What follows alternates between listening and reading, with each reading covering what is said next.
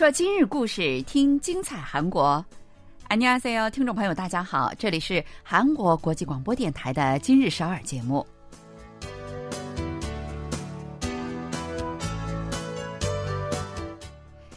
聚焦今日首尔，体会当下韩国，让我们带您走遍韩国的每个角落。让我们把最真实的韩国送到您的耳边。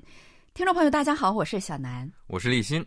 上周六，也就是八号那天，汝矣岛汉江上空国际烟花节终于盛大的开幕。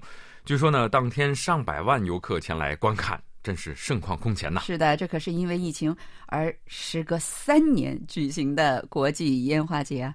我连去都没敢去，就怕拥挤。嗯。当天早上九点多，哈，汝矣岛汉江公园就到处都是帐篷了，好多人早早的就来占地方，想找一个理想的地点来看烟花。哇，天哪！那天天气突然降温，我都感冒了。那些人居然在外面待了一天呐，就是为了占个位置看烟花。那不过呢，这个烟花哈，确实是很精彩的啊！日本和意大利的烟花团队都来了，各显身手。其实呢，最沾光的恐怕就是在这个周围高层公寓里面住的住户了，他们足不出户就能够在最好的地点看到烟花呀。嗯，看来为了看烟花也得搬家了哈。好了，那咱今天啊，又给大家带来哪些消息了呢？十月九号是韩文节，全世界各地都举办了丰富多彩的活动。嗯，最近呢，首尔市计划编纂一个两性平等词典，把一些生活当中常有的那种有性别歧视嫌疑的词汇修改成两性平等的词汇。韩国政府计划出台重量级的奖学金，专门培养数学精英。嗯，好。每年十月九号是韩国人纪念失踪大王创建韩文的日子。对，韩国的古代很久呃一段时间没有自己的文字哈，所以呢，在很长的岁月里，他们使用的都是汉字。嗯，因为当时这个汉字啊，对普通老百姓来说是太难了，所以没条件上学的人呢，几乎就是没有什么机会能学习文字，尤其是妇女们。那个时候呢，连去个私塾的机会其实都没有的。对啊，所以呢，世宗大王就带领一批文臣学者们创建了韩文。呃，因为呢，这个韩文是字母文字，那按照发音就能写能读，学习起来就非常的容易。这位呃，在韩国普及文字、提高文化水平，在当时呢，真的可以说是打下了一个非常好的基础哈。据说啊，这个韩文刚刚推出的这个初期。被使用的最多的就是当时的妇女们。嗯，失踪大王啊，创制了韩文之后呢，韩国才算是终于有了自己民族的文字。那为了让后代人世世代代记住这个重要的日子，政府呢就把韩文节指定为公休日。对，这样印象会更深刻一点啊。今年的这个韩文节啊，正好是个周日，那么周一作为替代假日，于是这个上班族呢就有了一个小小的假期了。嗯，据说不少人啊都出发去度假旅游了。对我周围很多人都出去了。那韩文节啊，这个全国各地都举行了非常非常多的丰富多彩的活动。没错啊，目前全世界各地呢，其实韩文热潮也是方兴未艾啊。对。二十二岁的美国人卡丽塔，他就说啊，十年前我偶然看到了韩国女团 Two N E One 的 MV，结果一下子就爱上了他们，也爱上了韩国，就特别向往来韩国。当学校有了交换学生的机会之后，他说我马上就抓住了机会来到了韩国。作为一个 K-pop 粉丝啊，他说来韩国主要是想学习韩语，因为呢他特别想直接用韩语理解这些偶像歌手们的歌词。他说呢。我是在美国一点一点学的韩语，已经有十多年的时间了。嗯，话说这个 Two N E One 我也特别的喜欢哦。嗯，一个很有趣的现象啊，是现在的韩国网络上哈，以年轻人为中心，外来词真的是如洪水般的汹涌。但是海外的人呢，他们学习韩语的热潮却是越来越火。嗯，以 BTS 为代表的 K-pop、Netflix 原创韩剧、鱿鱼游戏等等。都吸引了大批的外国人来学习韩语，他们就是想通过韩语直接了解歌词和电视剧里面的这个对话，而不是通过英语字幕去了解啊。嗯，二十二岁的韩乔金智宇今年他也作为交换学生从美国来到了韩国，现在呢正在延世大学学习韩语呢。他就说：“他说我学习韩语是因为我非常喜欢 Super Junior，就是每次看到他们的这个视频，我就好想知道他们在说什么呢。”嗯，电视剧和电影等韩国文化内容啊，对在海外掀起韩文热潮其实起到了很大的作用，尤其是鱿鱼游戏。从去年起是不断的获得各种国际的大奖，那不久前呢，又在第七十四届艾美奖上获得了六项大奖，在吸引外国人学习韩语、了解韩国文化方面是起到了很积极的作用的。很多外国观众他们都说啊，由于游戏的字幕不能够很好的传达原著的感觉，所以呢，要想准确理解这个作品，就应该学习韩语，然后呢，自己亲自的去了解一下韩国的文化，因为这个电视剧里面有很多韩国传统文化的那些因素哈。对，这话其实说的是非常的好啊，语言跟语言其实没法完全的对等，所以翻译出来的字幕呢，传达力是很有限的。对，其实这个不怨那些翻译，这个翻译水平再高，也不可能完全翻译出那个味儿来哈。而且字幕翻译，据我所知，还要求每个画面不能超过几个字，这就更难准确这个转达剧中的对话了。没错，目前呢，根据韩国政府支持的海外韩语教育机构失踪学堂的统计数据，截止到去年，全世界八十二个国家有二百三十四个失踪学堂，学生的总人数有八万多人。世宗学堂的这个学费非常的低，或者甚至是有很多课是免费的哈。而且呢，其实啊，不花钱学韩语的办法也有很多。很多外国人他们在 YouTube 上学习韩语，那上面教的真的是非常的详细，还能反复的看。没错。今年是韩文创制第五百七十六周年了。那世宗学堂呢，还特地举办了一个盛大的活动，就是优秀学习者邀请培训。那这个活动呢，因为疫情也停办了两年了。那今年邀请的是去年五月份在六十三个国家一百二十七所失踪学堂举办的韩语口语和写作大赛中优胜的一百九十三名参赛者。这些人来了之后，他们先从参观设在利州的世宗大王王陵开始，游览了首尔、利州、荣城和安城，还在韩国国立博物馆学习陶瓷，还有韩国的传统绘画，还有漆器等等一些传统文化的一些呃手艺哈，还参加了 K-pop 演唱会，参观了韩文博物馆、景福宫、光化门和东大门。嗯，真是去了很多地方啊。对呀，在荣州的综合文化中心呢，体验了韩屋。韩服、韩纸、韩文和韩国传统音乐，还参观了被联合国教科文组织列为世界文化遗产的少修书院，然后在安城还观看了也被联合国教科文组织列为人类非物质文化遗产的传统表演。嗯，韩国有很多很多各地方的民间表演哈。来自意大利世宗学堂的呃维罗尼亚，他就说：“我在中学时期曾一度十分的困扰，也。”被朋友们孤立过，那看韩剧啊，让我能够坚强的走出那段阴暗的时期。其实学习韩文就是为了不用通过字幕直接看韩剧，没想到他居然啊帮我实现了来韩国的这个梦想。嗯，衷心祝贺韩文五百七十六岁的生日，也期待着他能够成为一个温暖的媒介，把全世界热爱韩国文化的人联系在一起。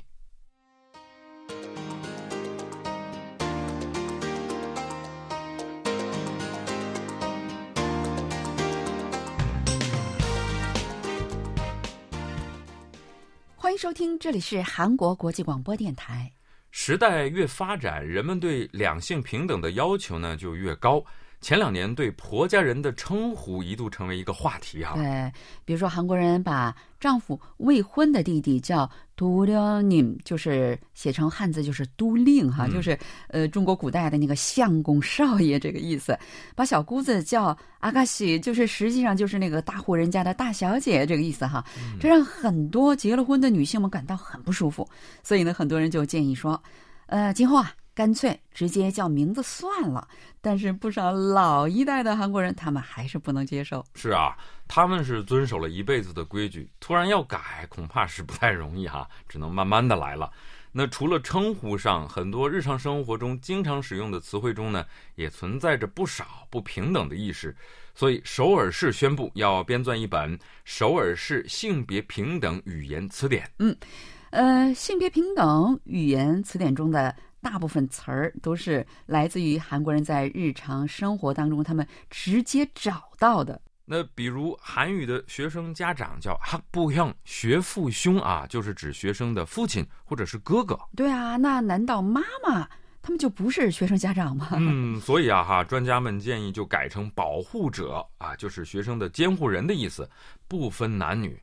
还有这个婴儿车，在韩国叫乳母车。嗯，难道男性就不能推着婴儿车吗？所以呢，专家们就建议哈，改成幼儿车。其实呢，坐婴儿车的可不仅仅是婴儿，幼儿们也会坐的。对啊，首尔市政府啊，在两年前就进行了一项调查，让市民们找出那些具有性别歧视性含义的那些词汇哈。结果他们搜集了一千九百来个。首尔市把收到的这些词呢，请专家们进行讨论之后，让他们找出合理的替代方案。嗯，其实还有些东西，真是你说它虽然合理，但是这个替代方案，你从语言的角度上来看哈，并不是那么满意啊。但是呢，还是要改的，毕竟要跟上时代的步伐，对吧？嗯。比如这些年，韩国媒体最常用的词之一就是“低出产率”，就是指这个低生育率的意思哈。这个词甚至还出现在法律的条文当中呢。但是人们觉得这种说法给人的一种错觉，就是好像生育率低下出现的这个人口问题的责任似乎是在女性身上哈。呃，这个出产实际上就是说分娩的意思嘛。嗯，所以建议把它改成。低出生率。嗯，另外哈，早产的婴儿在韩国称为是未熟儿。那专家们建议呢，这个应该改成早产儿比较好一些。另外呢，韩国现行的民法典和家庭诉讼法当中，把子女称为是子，包括养子和亲生子。专家们就认为呢，子在汉字当中的意思是指儿子，所以呢，建议改成子女。养子女和亲生子女，把这个儿女都包括进去。对，还有单亲家庭的父母呢，在韩国叫偏父或者是偏母。专家们认为这种称呼也不太好，最好改成是单亲父母。此外呢，对一些动作的叫法哈，它也存在着一些性别的区分。比如在韩国盘腿坐的姿势，人们习惯说是爸爸腿。对，专家们八代理，哎，他就建议成你改啊，改成这个蝴蝶腿。对，很像这个蝴蝶的样子，哇，很漂亮哈。嗯。呃，此外呢，在韩国，这个单身的人在填各种表格的时候都要写成未婚。嗯，这个其实没什么毛病嘛。但专家们不这么看，他们觉得这不太符合时代的发展了，应该改成非婚。因为有的人他就是不想结婚，他不是未婚。而不是没有结婚，结婚的已经在韩国不是必须得做的事情了。嗯，这么说来也是非常有道理的事情啊。其实呢，我们生活当中啊有很多旧时代的意识的影子了，比如说“遗孀”这个词，在韩国呢被叫做“未亡人”。说白了就是尚未死去的人。天哪，太可怕了哈！夫人这个词，我觉得也是一样啊。她这个“夫”是丈夫的“夫”嘛？那夫人岂不就是丈夫的人的意思吗？嗯，总之啊，的确是得整理一下了。时代不同了，社会意识和价值观也不同了，语言也得跟着改变一下。首尔市呢，计划把词典上的内容提供给各种培训和教育内容当中去。那希望今后啊，这种两性平等的美好语言能够不断的扩散。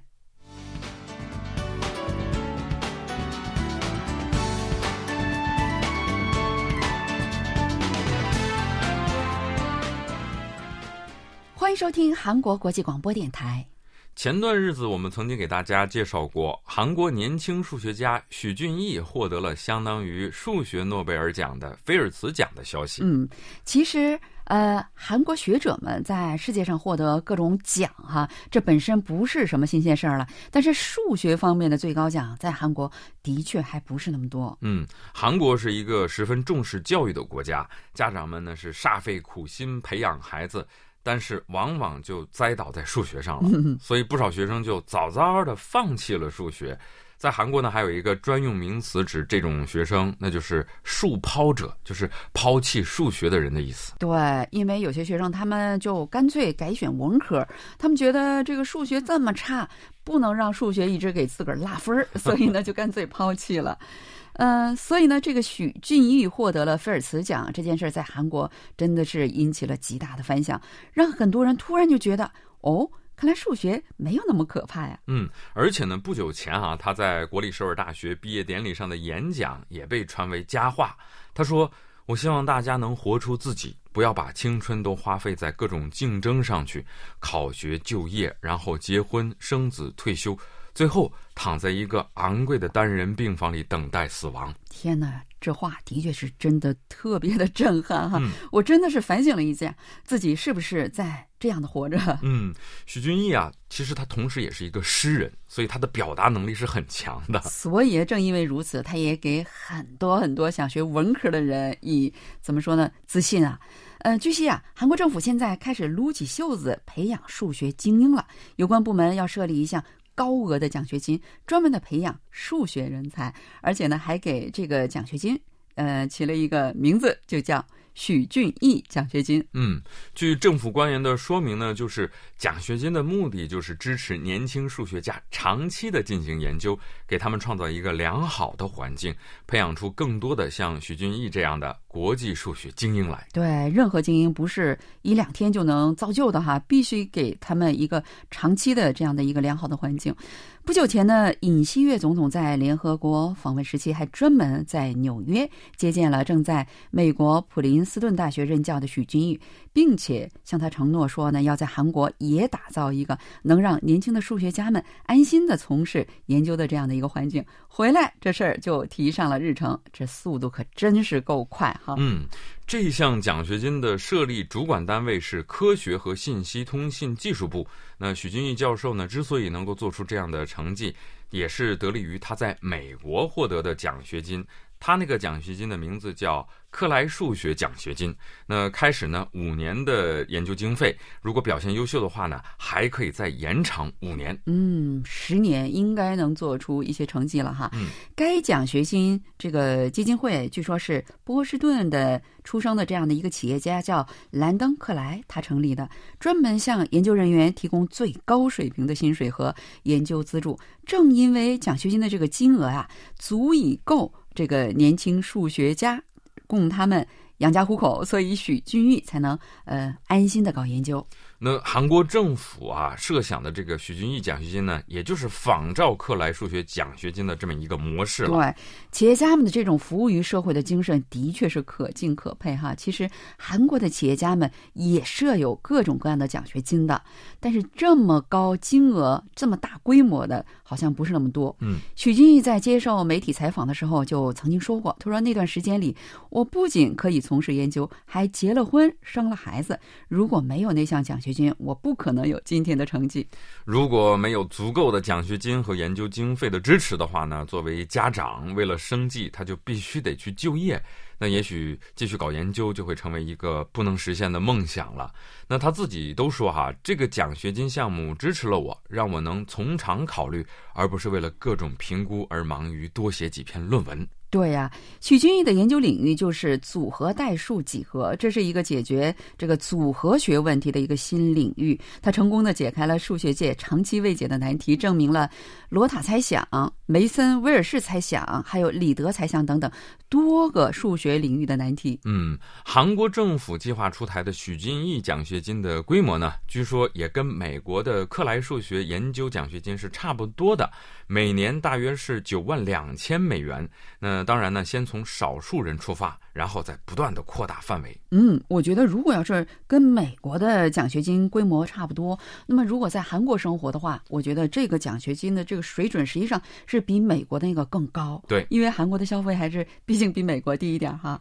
此外呢，政府还计划设立一个数学方面的学生奖学金，邀请从事难点数学研究的学者前来引导和帮助那些在数学方面有特殊才能的中学生和大学生。从事数学研究，选拔的方法呢，当然是先从那些有数学天赋的学生，或者呢是在什么国际数学奥林匹克当中获奖的学生等等。总之啊。希望在政府和社会的关心之下呢，韩国也能不断的培养出数学方面的精英。嗯，希望这些数抛者哈越来越少。对。好了，听众朋友，我们今天的节目就到此结束了。非常感谢您的收听，希望各位在一个小长假之后能够精神饱满、快乐的迎接新的一周。听众朋友们，我们下期再见。안녕히계세 요。 안녕히계세 요。